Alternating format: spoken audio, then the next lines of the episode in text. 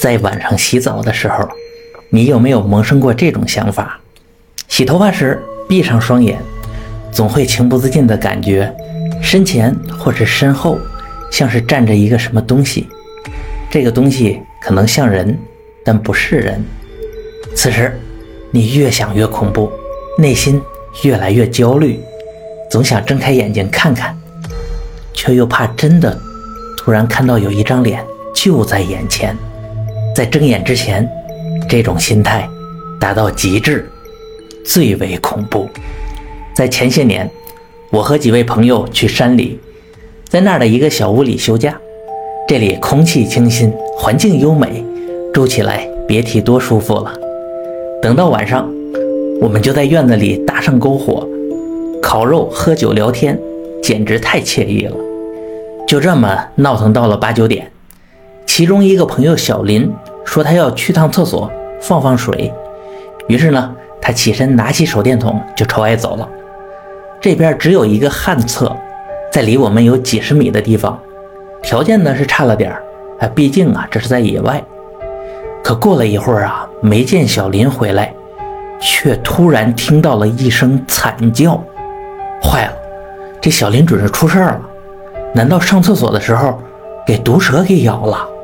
哎，我们抄起家伙就往厕所冲过去，可没跑几步吧，就看见小林是连滚带爬的出现在我们眼前，这一手还提着裤子，显然呢是太着急了，连裤带都没来得及系。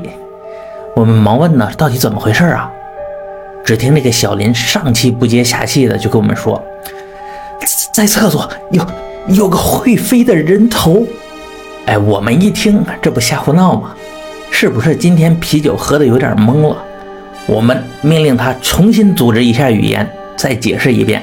于是等小林把气儿喘匀了，就跟我们说，他刚刚放水的时候，哎，正放到一半，一抬头，突然发现厕所的墙头啊，好像放着一个圆了咕咚的东西。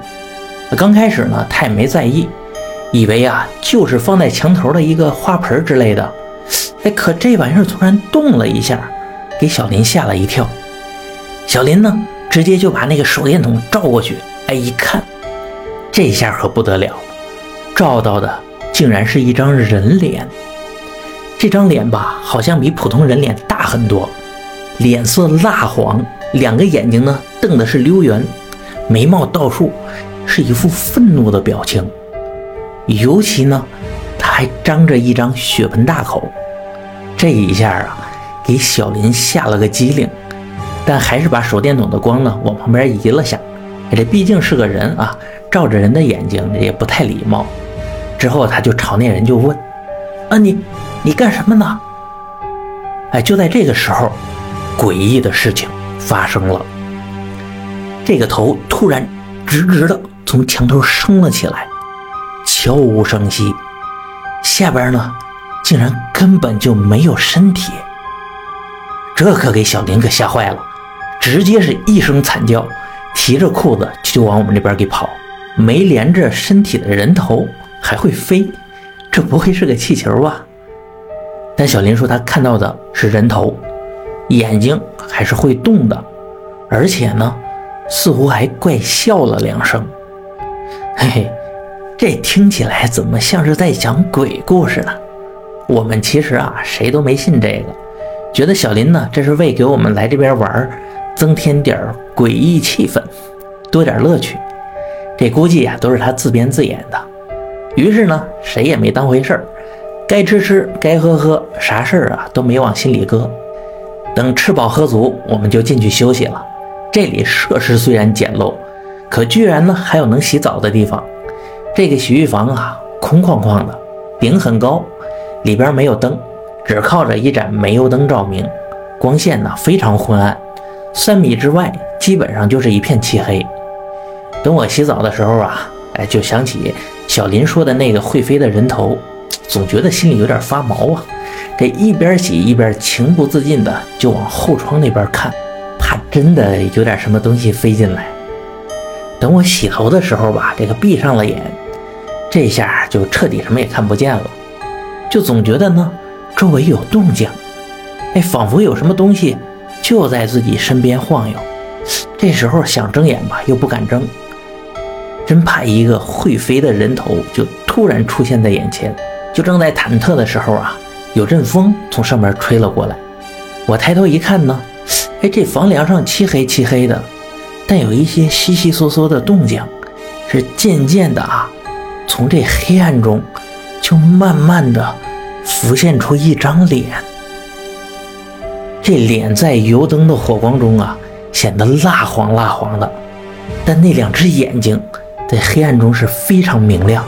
我当时心脏啊都提到嗓子眼了，这是个什么东西啊？肯定不能是人，因为这张脸呢比普通人脸大太多了，尤其是那张血盆大口，都快咧到耳朵根了。你说这漆黑的房梁上有个人头在动？还能有比这更吓人的吗？哎，我就往旁边摸去啊，正好摸到了这个洗发液的瓶子，我就朝着这个脸就扔了过去。虽然没打中，但之后这张脸就没有继续靠近我了，而是无声无息地飘了起来。这张脸呢，就在房梁上飘了几圈，最后飘出了后窗户。看这东西走了啊，我是赶紧穿好衣服跑了回去。把这个事儿呢跟大伙儿讲了，你说我和小林都看到这会飞的人头了，难道这就是传说中的飞头蛮？这飞头蛮可能有的朋友没听过，我稍微解释一下啊，这是在《搜神记》中记载的一种妖怪。传说呢，在三国时期，吴国大将朱桓有一个婢女。是每晚睡着之后啊，这个头就会脱离身体，无意识的四处乱飞，等到天亮呢，又会回到身上。它被称为落头氏。后来啊，和它类似的这种现象不断的被发现，有着各种各样不同的版本。但总的来说吧，就是白天是正常人，晚上呢就会变成身首分离的妖怪，就被称为飞头蛮。据说这种妖怪呀是群居的，经常是五个飞头蛮聚集在一起行动，将走夜路的人杀害，是轮番吸血，非常恐怖。而且这种妖怪并不是仅仅在我国有相关的记载，在日本、泰国、埃及、波兰，甚至南美都有类似的传说，都有头可以在空中飞来飞去的那种妖怪。哎，你说这来休假的第一天就碰到这个事儿，是联系起这些怪谈，感到非常的瘆人。但我们几个由于工作原因，这类事情见得多了，大伙儿一商量，就决定如果今晚这个飞头蛮再敢来的话，我们就给他抓下来。于是呢，我们就拉了一张渔网，就在洗澡房的这个后窗附近，做了一个简单的机关。如果它是有实体的东西。就一定会被这个网给网住。哎，我们几个就这么守着，怀着一种是既害怕又兴奋的心情啊，就这么一直等到了后半夜。就在大伙儿都困得不行的时候，突然是一阵风从脑后就吹过，我马上就清醒过来了，朝着后窗一看，哎，果然那个东西又来了。它是一头冲进这个网内，扑通就被这个渔网给缠住了，栽进了洗澡房里。裹着渔网掉在地上，这东西还在挣扎扑腾，感觉呢有点像只老母鸡。本来当时我们想过去仔细看看，但这东西突然发出了一声怪笑，哈哈哈哈哈哈哈！